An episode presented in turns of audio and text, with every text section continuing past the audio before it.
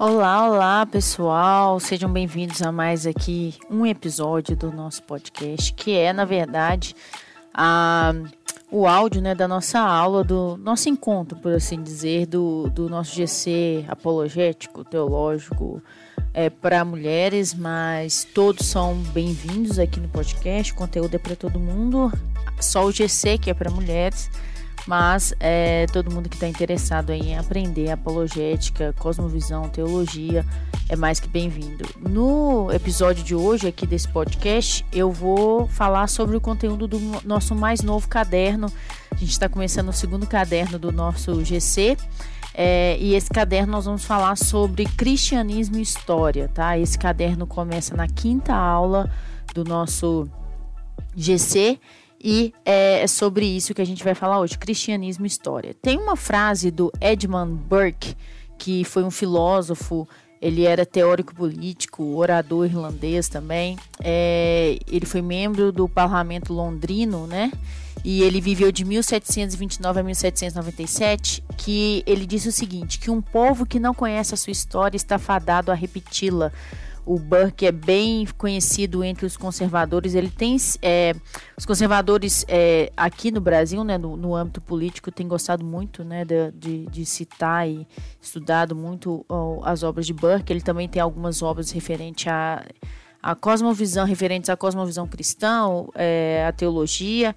Ele era filho de, de, um, de, um, de pais, um era católico, o outro era protestante, então ele, ele conversa muito com a questão católica e também muito com a, as doutrinas né, que são seguidas pela igreja anglicana. Muito interessante os trabalhos de Burke e ele falou isso, sobre essa importância da gente conhecer a, a, a história, né, um povo conhecer a sua história. E eu acho interessante essa frase dele porque.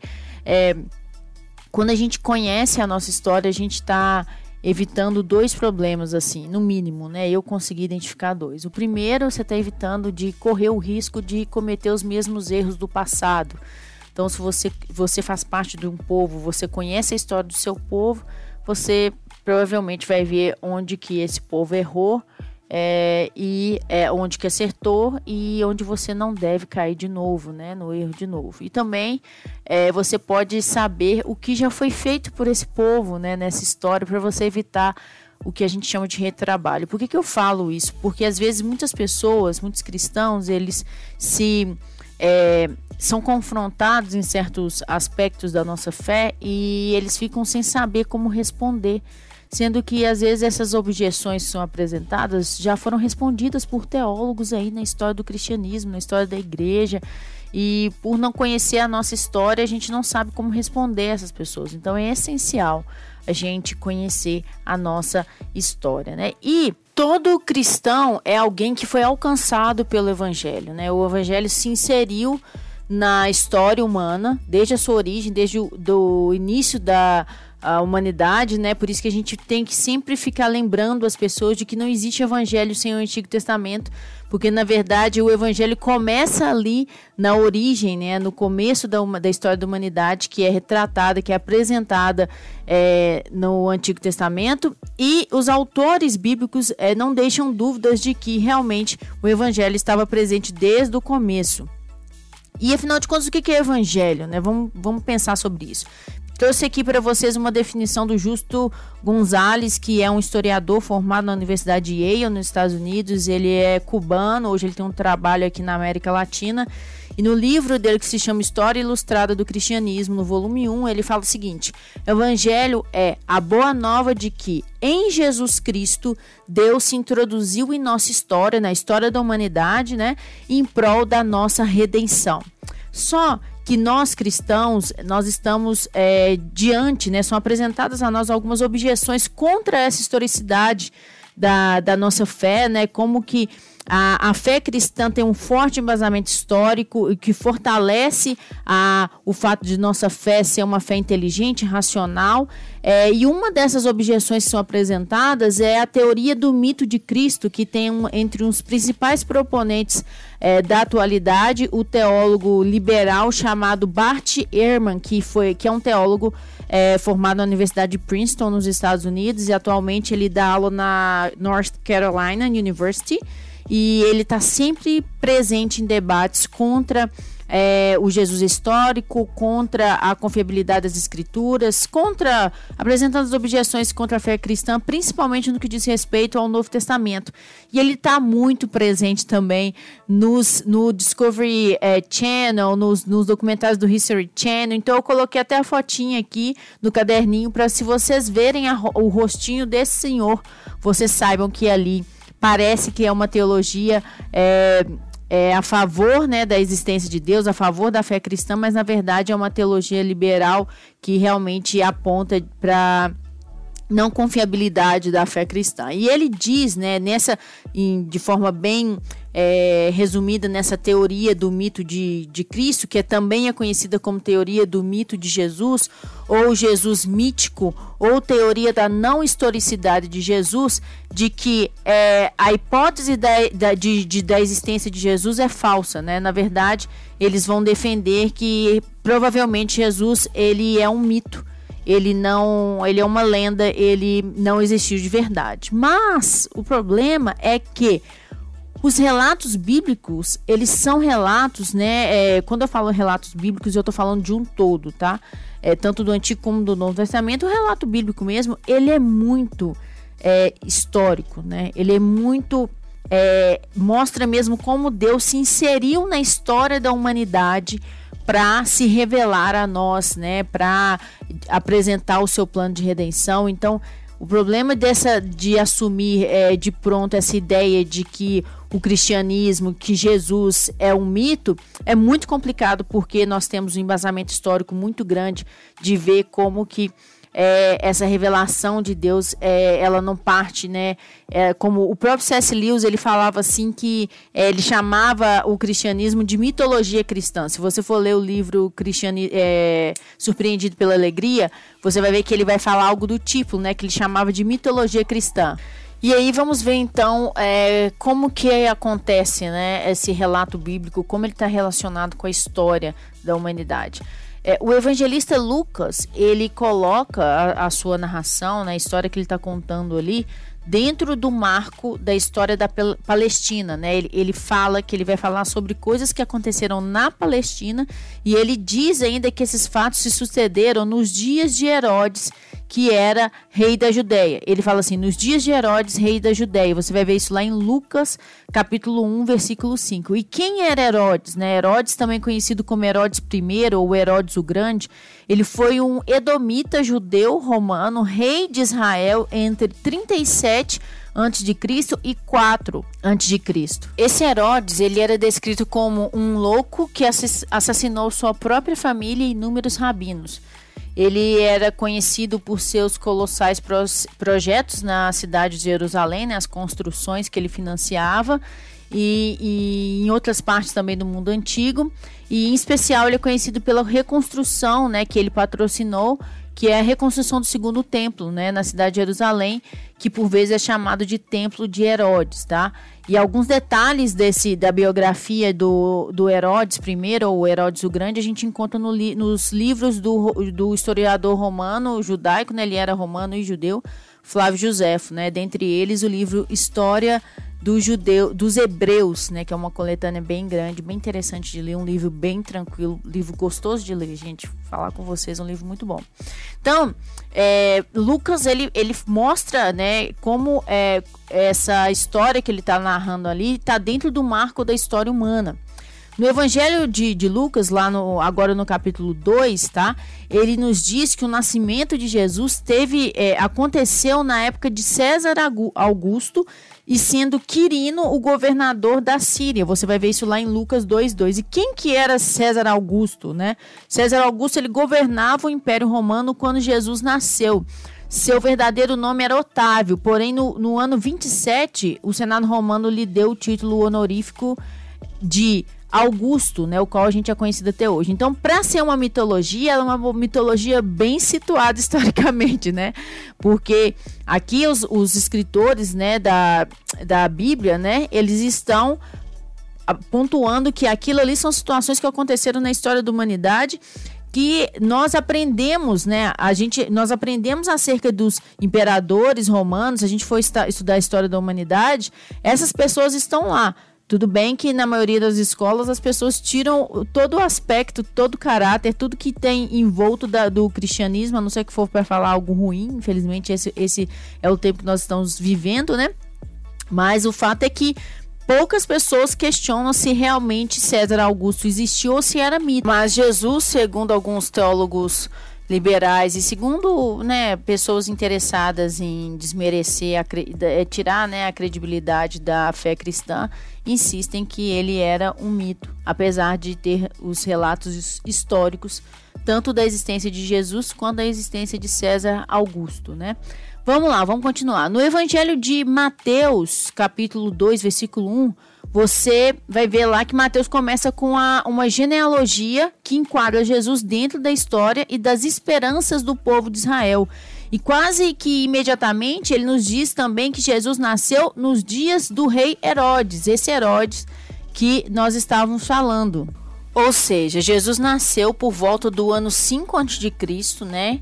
E o imperador romano que estava na, no poder era Augusto, conhecido como Augusto César, e quem é que era, né, delegado por Roma e governava Jerusalém era Herodes o Grande. Então, como o que acontece é que por causa de erros de cálculos, a data de nascimento de Jesus não foi na verdade no ano zero, mas alguns anos antes, né? Por isso que você vai ver aí algumas informações de Jesus mais ou menos é, cinco ou mais ou menos três antes de Cristo. Mas a Bíblia fala, né, clara, não só em Mateus, quanto em outro, outros capítulos também, que fala que ele, o nascimento de Jesus se deu na, nos dias de Herodes, tá? E o Evangelho de João, o que, que, ele faz? Ele quer assegurar que, que a gente não venha pensar que todas essas narrações, né, todas aquelas narrações que ele fez e que outros fizeram também, é, tinham interesse apenas transitório, assim, né? não tinham um outro interesse a não ser de quê? De afirmar que era o que quando Jesus nasceu era o próprio verbo se fazendo carne, no, inserindo no curso da história humana, né, como ele fala lá em João, capítulo 1, versículo 14, e que esse verbo é o mesmo que estava no princípio com Deus, como ele fala em João, capítulo 1, versículo 2, né?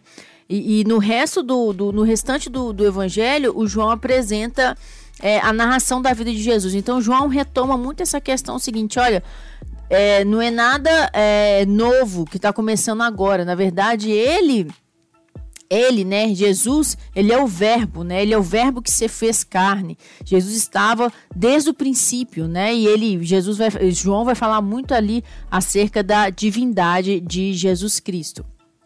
Na primeira epístola de João, é, também no Novo Testamento, as primeiras linhas lá dessa epístola, elas declaram que o que era desde o princípio, tá? E fala que isso, né, que era desde o princípio, é o que temos ouvido, o que temos visto com os nossos olhos e o que temos contemplado é, e que as nossas mãos apalparam. Que coisa maravilhosa, né? Então, nessa epístola de João também, é, ele está retratando essa questão de que é, ele, que ele é o mesmo que estava lá desde o começo, mas aí Deus quer sim se inserir, decidiu se inserir né, na, na história da humanidade com um plano de redenção e ele fez isso através da pessoa do Filho, da pessoa de Jesus Cristo.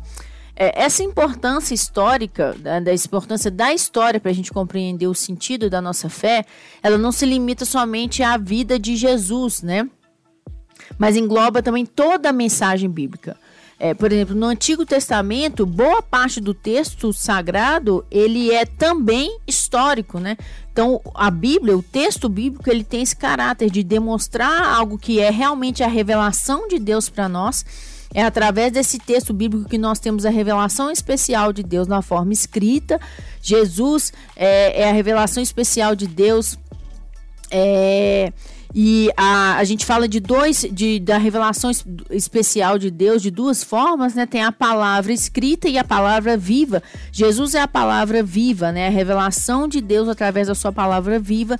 E as escrituras são a revelação de Deus na forma escrita. E além de ter essa, esse caráter sagrado, porque vem de Deus, é uma revelação de Deus, ele também tem um caráter histórico. Por quê? Porque Deus se revelou e deixou isso registrado de como ele se mostrou, esteve presente e está presente na história da humanidade. Não só os livros, né, que geralmente a gente chama de históricos, mas também os livros da lei, por exemplo, né, Gênesis e Êxodo, o livro dos profetas, eles todos narram, eles têm todo esse teor histórico e narram uma história em que Deus se revelou para o seu povo.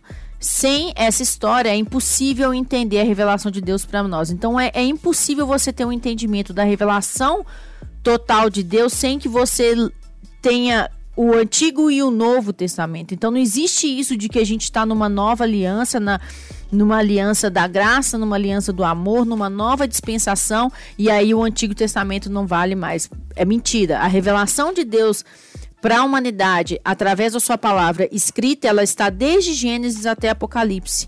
E a gente, quem tem que se virar com essa revelação somos nós. Somos nós que temos que nos submeter a essa revelação de Deus, não que nós que temos que pegar o que nos agrada, tá? E aí achar que é só isso aí que é revelado de Deus. Não, é todo Gênesis e Apocalipse, nós temos a revelação de Deus para a humanidade e nós, nós que queremos nos comprometer com Ele, nós que queremos viver essa vida de relacionamento com Ele, a gente tem que se submeter a isso e pronto e acabou, tá? É, e aí, só um, um detalhe aqui: a, o, o, a gente em teologia a gente fala que o, o, Antigo Testamento ele tem esses cinco grandes grupos né, de livros. Então nós temos o Pentateuco, né, ou a Torá, que são os livros da lei, que são Gênesis, Êxodo, Levítico, Números e Deuteronômio. Nós temos também os livros históricos, né, que esse já é o grupo de livros, que é composto por 12 livros, e eles relatam toda a história de Israel, desde a da entrada até a conquista da terra prometida é, em Canaã. E é, os livros que fazem parte, né, que são considerados livros históricos, são Josué, Juízes, Ruth, 1 e 2 Samuel, 1 e 2 Reis, 1 e 2 Crônicas, Esdras, Neemias e Esther. Aí nós temos também os livros poéticos, que são compostos de cinco livros, sendo que eles foram escritos em formas de cântico ou literatura poética. A questão do estilo é, do livro, tá? A, a, literatura, a questão literária de cada livro é muito importante para a gente fazer hermenêutica e fazer uma exegese dos, do, do, do, relato bíblico, tá? Do, do conteúdo bíblico. Então, é, esses cinco livros são, são em forma de cântico ou literatura poética.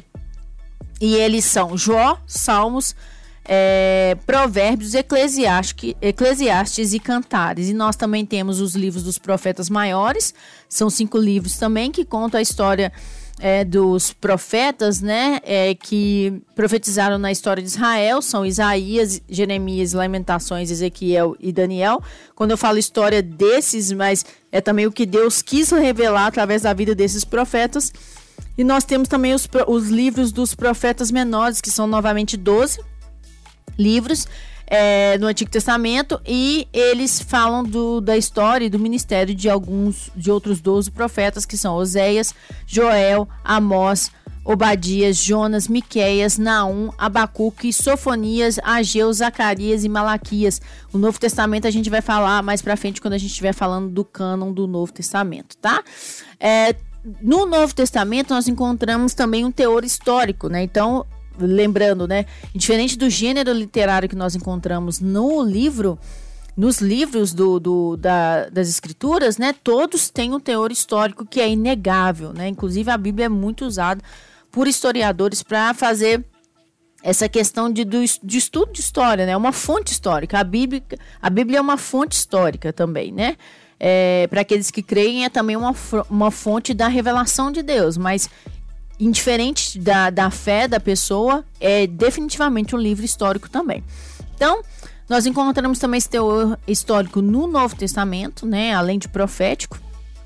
É, Lucas, né, por exemplo, ele, ele, ele, depois de completar o seu evangelho, né, ele seguiu é, narrando é, a história da igreja cristã, do povo, né, que se comprometeu com a doutrina dos apóstolos, que se comprometeu com os ensinamentos de Jesus Cristo ele segue contando a história dessa igreja, né, desse povo, é, no livro de Atos. e Lucas não fez isso só por pura curiosidade, porque ele tinha não tinha nada para fazer, tinha todo um propósito de Deus naquilo, assim como tem um propósito de Deus quando Deus chama a gente para estudar qualquer coisa, né, que tenha a ver com o reino dele, para aprofundar, nunca é à toa.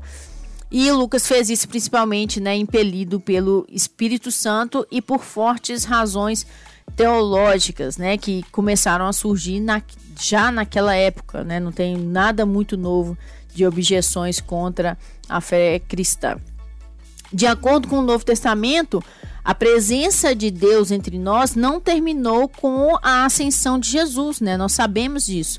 Quando Jesus é, subiu aos céus, não acabou a história da, da fé cristã ali, né? Porque afinal de contas, o próprio Jesus prometeu aos discípulos que, é, que não os deixaria, né? Jesus disse que não os deixaria sós, mas que lhes enviaria um outro consolador, né? Alguém do tipo dele, um consolador do tipo dele, né? E Jesus fala isso em é, João 14, versículos 16 a 26.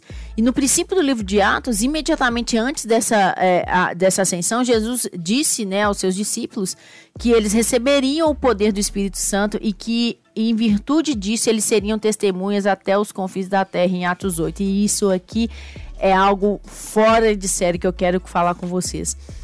Então Jesus falou que a gente receberia, né? E falou para eles, mas cabe a nós, né? A todos aqueles que receberam o evangelho e se comprometeram com ele, que a gente receberia esse poder do Espírito Santo e em virtude disso a gente seria testemunha. É, sem é, o poder do Espírito Santo é impossível você ser testemunha do evangelho, testemunha de Jesus em lugar algum, nem na sua casa, e muito menos até os confins da terra. Então, é, é, é isso que eu acho que a gente deve guardar sabe? Uma das coisas, né? A gente deve tentar guardar tudo nessa história toda, mas sem, é, sem a, a ação do Espírito Santo em nós, nós vamos ser. É, vai ser impossível a gente fazer isso, vai ser impossível a gente testemunhar. É por isso que a gente encontra tanto teo, tantos teólogos que têm toda a letra, tem todo o conhecimento, mas porque eles não têm o Espírito Santo, porque eles não têm temor, porque eles não se sujeitam ao Espírito Santo, eles são apenas mais algum mais um intelectual que muitas vezes entram ali que caminham para um caminho, para por um lado mesmo de se, se afastar de Deus, como o próprio Bart Ehrman. O Bart ele, o que eu citei anteriormente, ele fez seminário no mesmo lugar que o William Lane Craig, que é um dos, um dos maiores apologistas da atualidade. É, ele fez seminário lá também. Ele foi estudar em Princeton porque ele queria ser uma autoridade em grego. Eu falo porque eu já li dois livros do Bart Ehrman. E ele se ele, ele tinha tanto uma sede de conhecer, né? E eu falo isso pela impressão que eu tive, né? Ele queria realmente ser uma autoridade no grego. É, e ele, ele fez tanto isso que ele deixou de lado mesmo a questão, o que é primordial para ser testemunha de Cristo, para ter uma vida com Cristo, que é o quê? Que é a comunhão com o Espírito Santo, né? Que é submeter ao, ao Espírito Santo, que é entender o Espírito Santo, que é ser habitação do Espírito Santo. E aí realmente fica difícil ser testemunha ou fazer qualquer coisa no reino. É difícil fazer qualquer coisa no reino de Deus, a respeito do reino de Deus, sem o Espírito Santo. Já vou falar com vocês que realmente é impossível. A vida, a vinda do Espírito Santo no dia de, de Pentecostes, né, ele marca ali como a, o começo da vida da igreja, né, da igreja, esse corpo de Cristo, né, esse corpo de pessoas que têm em comum é, a, a, o comprometimento com a, com Cristo, comprometimento com o Evangelho, comprometimento com a palavra de Deus, o comprometimento com Cristo, tá? Então a igreja é esse corpo, né?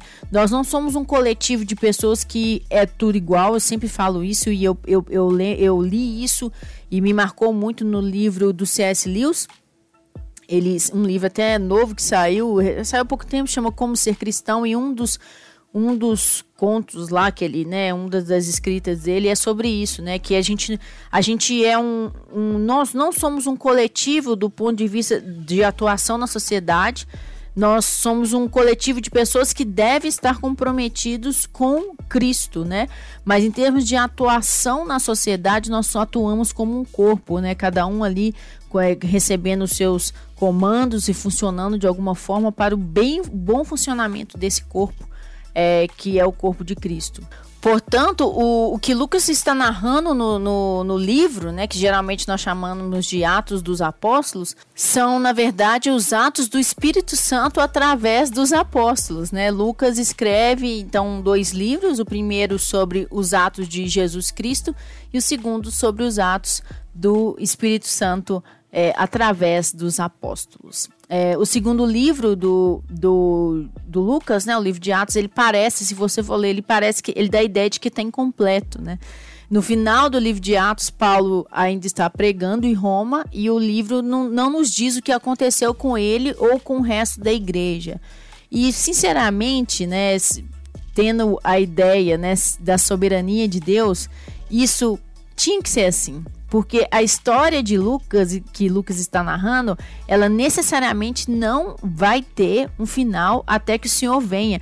E eu não sei nem se eu posso falar isso, né? Que ela vai, só vai ter um final quando o Senhor vier. Porque, na verdade, quando o Senhor voltar, o Senhor Jesus voltar, a gente vai continuar essa história com ele né? E aí, então, é, dá essa ideia realmente de continuidade da igreja. A igreja continua, a igreja continua aí desde do primeiro século até os dias de hoje, e apesar de tantas expectativas de algumas ideologias de que ah, quando a ciência tiver dominado, o cristianismo vai acabar. Ah, quando os pensamentos de Darwin tiverem, é, é, tiverem alcançado todo o espaço que tem que alcançar nas escolas, o cristianismo vai acabar. O pensamento de Nietzsche, ou o pensamento de Freud, ou o pensamento de que lá que for. Se levantaram tantos esses, né, tantos gigantes aí da filosofia, da ciência, de tantas coisas. Não que a filosofia e a ciência esteja contra o cristianismo, mas algumas pessoas é, que representam esses campos do conhecimento se posicionaram literalmente contra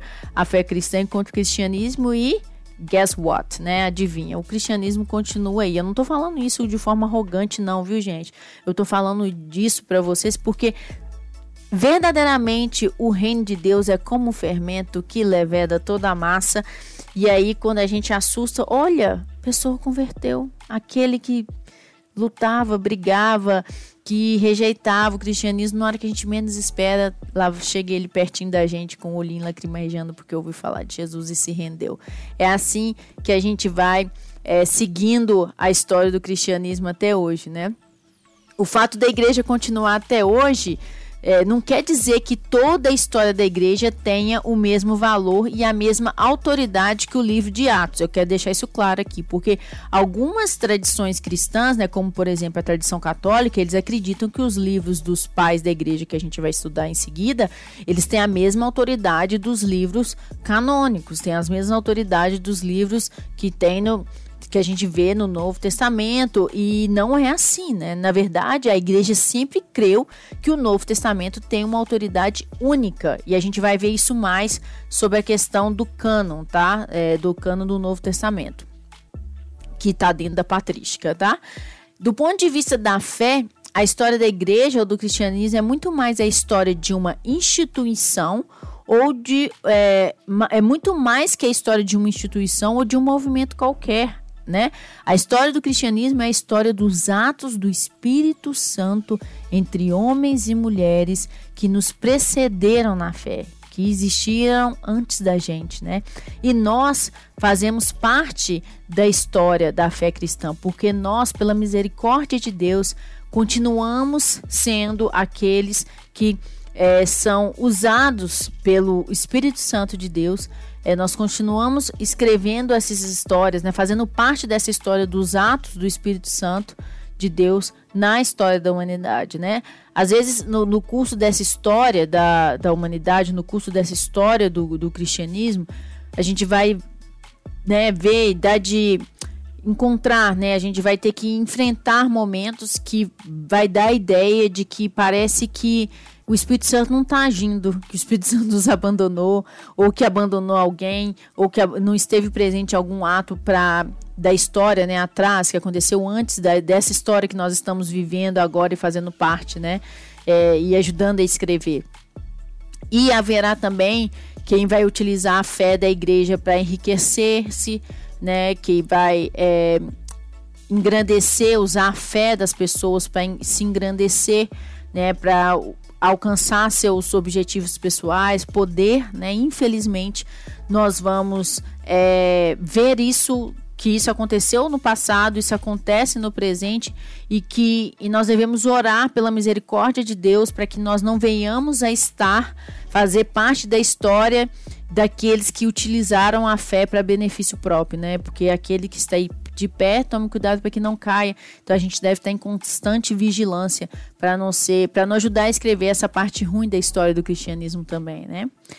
Muitos de nós é, é, se esqueceram e se esquecerão, na verdade, né, ainda do mandamento do amor e perseguiram e também vão, e vão continuar perseguindo aos seus inimigos, aqueles que pensam diferente deles, e vão fazer isso com fúria, com uma fúria indigna do nome de Cristo. Fizeram e ainda vão fazer. Eu não posso mentir para vocês. E se a gente não vigiar, a gente pode ser um deles. É, em alguns períodos, é, parecerá que toda a igreja abandonou por completo a fé bíblica. Você vai olhar e falar assim: não tem condição. Esse pessoal negou as escrituras, negou a fé bíblica, esqueceu de tudo e estamos todos perdidos, né? E é, você vai ter essa, essa sensação de que, né, de se perguntar, né? A gente vai ser vai querer se perguntar até que ponto essa igreja verdadeiramente é cristã. Né? E nesses momentos talvez nos convenha né, recordar de, de dois pontos importantes que eu quero deixar aqui para vocês. Primeiro, é, o primeiro né, desses pontos é que a história que nós estamos narrando, a história que nós vamos aprender, né, é, a história da Igreja de Cristo. Esse curso aqui não é um curso de história do cristianismo, mas eu vou, nós vamos apresentar a fé cristã no decorrer da história, né, as doutrinas cristãs, o pensamento cristão, cristão no decorrer da história. Mas essa história que a gente está narrando é a história dos feitos do Espírito Santo, sim, como eu disse, né, como a gente falou a respeito de Atos, mas é a história desses atos entre pessoas pecadoras, né, como eu e como você, pessoas que carecem da misericórdia de Deus, pessoas que sem Deus, elas certa, indiferente do currículo que elas têm, diferente do passado que elas têm, elas sem Deus, elas têm capacidade de ser realmente, nós temos capacidade de ser realmente muito más. Então, é muito maus. É, isto se a gente pode ver no Novo Testamento, por exemplo, Pedro e Paulo, né? E os demais apóstolos, eles são apresentados ali, é, e ao mesmo tempo, e, e, eu acho isso maravilhoso no Novo Testamento, no relato bíblico, que dá a entender que é, realmente não foi manipulado, porque se, se a Bíblia quisesse ser, se quem.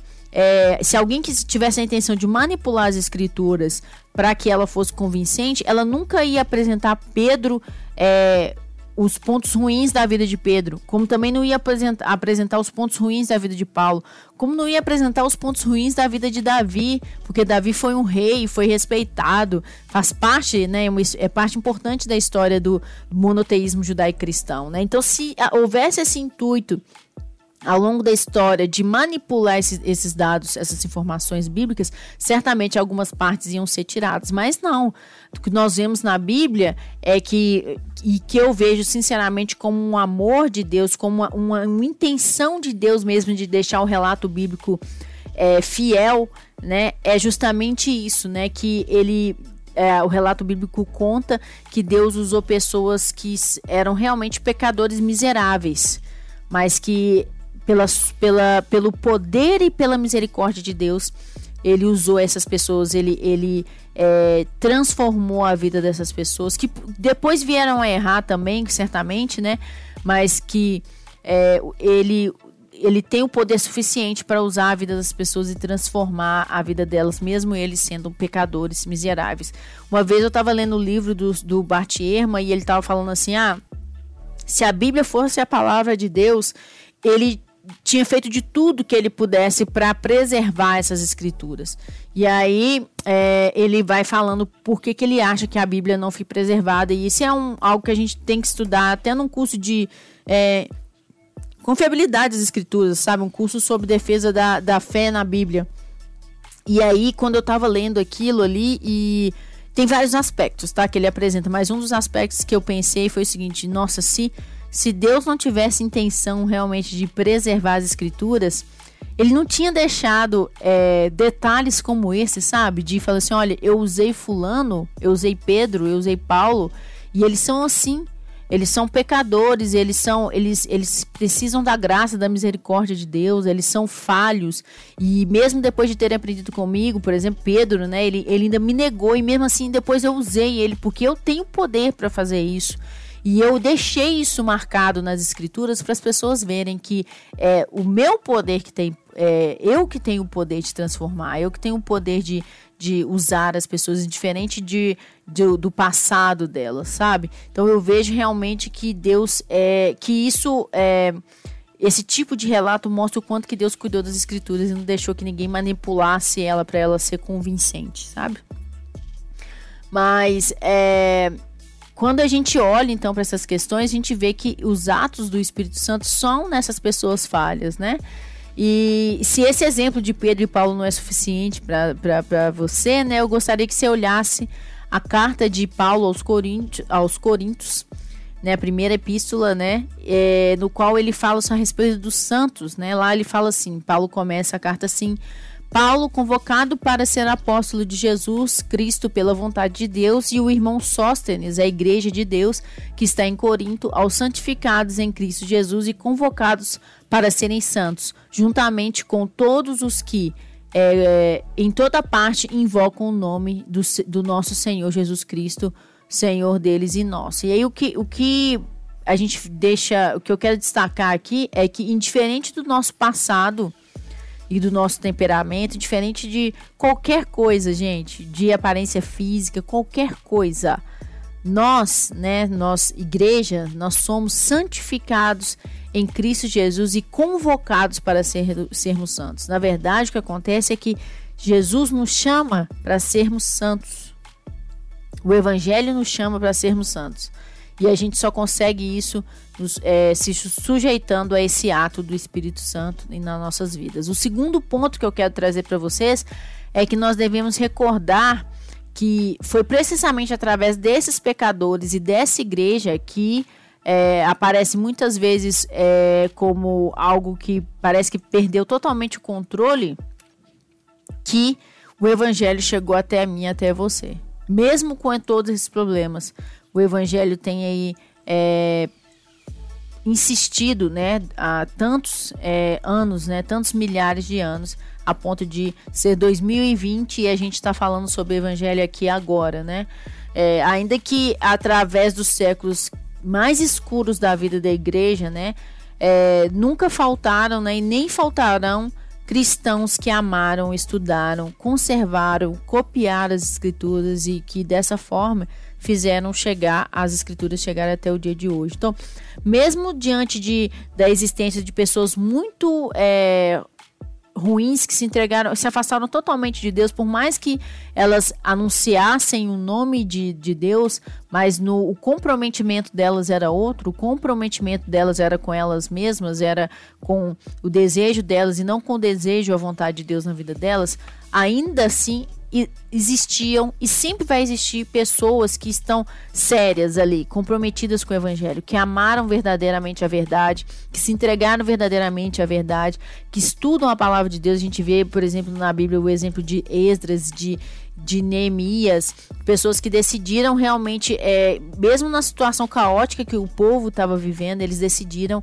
eles se comprometeram a estudar as escrituras e levar o povo de volta a verdade de Deus, né? E é, Deus então usa essas pessoas e, e assim o evangelho continua aí sendo propagado, tá? Uma vez, é, uma e outra vez, através dos séculos, o Espírito Santo chamou o povo de Deus à obediência, né? lembrou o povo de Deus a que eles deveriam obedecer à palavra de Deus. E nós também somos parte dessa história, desses atos do Espírito.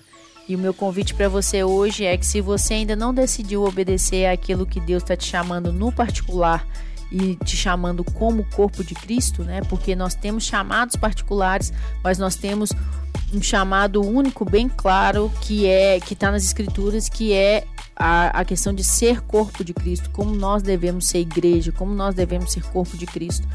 E também tem o seu chamado específico, que pode ser é, ensinando, pode ser pastoreando, pode ser profetizando, pode ser exortando, é, mas sempre servindo a igreja, né? Sempre servindo o corpo de Deus. Quero lembrar você que o melhor caminho que a gente tem é, com Deus é o caminho da obediência, tá? E, e meu convite é esse: que você escolha essa boa parte de fazer é, parte dessa história dos atos do Espírito Santo na humanidade, ao invés de fazer parte da história do que envergonha a história do que envergonha o cristianismo, envergonha a fé cristã na história da humanidade. Escolha boa parte, escolha ser aquele que é usado pelo Espírito Santo e ajude aí na propagação da verdade e na divulgação mesmo desse reino maravilhoso que é o reino de Deus, tá bom? Espero vocês no próximo episódio da nossa aula aqui, do nosso episódio do podcast. Espero que tenha abençoado vocês. Fique com Deus. E se você quiser, tiver, quiser, né, na verdade, mais informações a respeito do material, do conteúdo que a gente divulga sobre apologética, você pode nos procurar no Instagram do Estufa, arroba Estufa Apologética, para questões mais envolvidas do, do ambiente das mulheres cristãs, tá? Questões pertinentes para a mulher cristã. Eu tenho um perfil que chama Eleve Woman, que é Women, na verdade, Eleve Women. É, lá no Instagram também. É, também tem o site do Estufa, www.estufaapologetica.com.br e nós temos também o canal do Estufa no YouTube e o podcast aqui, tá bom? Um abraço, pessoal. Fica com Deus e até mais.